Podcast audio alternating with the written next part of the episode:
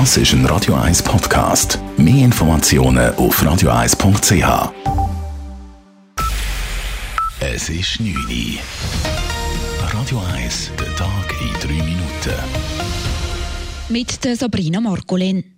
Am Starttag der Selbsttestkampagne hat die Zürcher Bevölkerung bereits über 100.000 Corona-Selbsttests bezogen. Das zeigt eine vorsichtige Hochrechnung des Apothekerverbandes des Kantons Zürich innerhalb der ersten sechs Stunden. Die Nachfrage sei groß, nennenswerte Probleme seien bisher ausgeblieben, erklärt Verbandspräsident Lorenz Schmid. Bezüglich der Abgabe seien bei den Kundinnen und Kunden auch kaum Fragen aufgetaucht. Bezüglich aber was ist eine Aussagekraft von so einem Schnelltest? Was bedeutet das, wenn ich jetzt positiv bin? Wenn ich negativ bin, was bedeutet das für eine Sicherheit? Wie lang hebt die Sicherheit an? Zwölf Stunden, sagen wir, bis maximal 24 Stunden, länger nicht.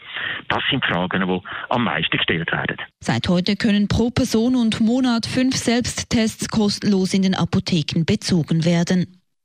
Die Zürcher Gesundheitsdirektion empfiehlt ab sofort allen impfwilligen Personen mit Wohnsitz im Kanton Zürich, sich auf der Impfanmeldeplattform zu registrieren. Bisher wurde eine Registrierung lediglich Personen ab 65 Jahren empfohlen. Diese können sich bereits auch für eine Impfung anmelden.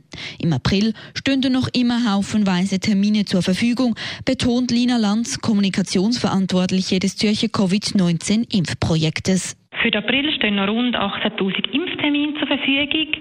Die Impftermine buchen können Personen ab 65, Personen mit Erkrankungen mit höchstem Risiko und Personen mit chronischen Vorerkrankungen. Und es hat hauptsächlich noch Platz in den Impfzentren in Oerlikon, in Winterthur und in Wettigen. Bisher wurden im Kanton Zürich etwas mehr als 233.000 Impfungen durchgeführt, davon knapp 90.300 Zweitimpfungen. Im vergangenen Jahr ist die Gesamtzahl der eröffneten Firmen- und Privatkonkursverfahren um fast sieben Prozent gesunken.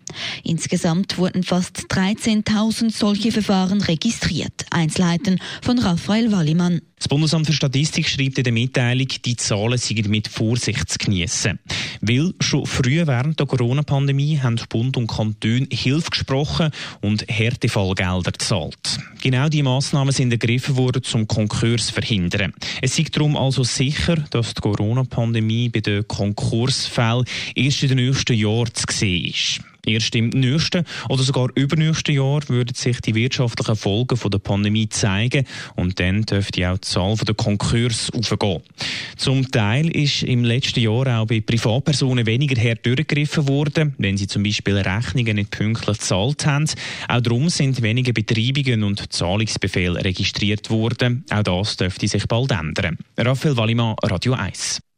Die Europäische Arzneimittelbehörde EMA gibt weiterhin grünes Licht für den Corona-Impfstoff von AstraZeneca.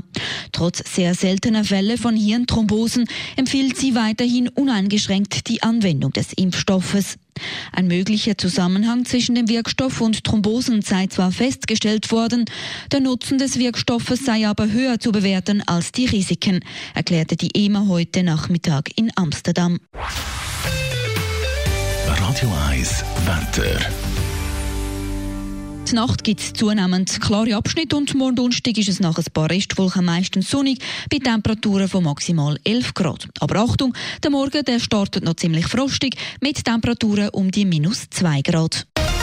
Das war der Tag in 3 Minuten.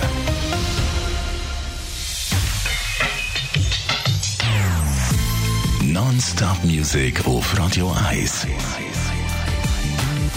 Die besten Songs von allen Zeiten. Non-stop.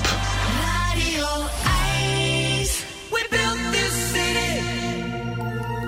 We built this city Das ist ein Radio 1 Podcast. Mehr Informationen auf radio1.ch.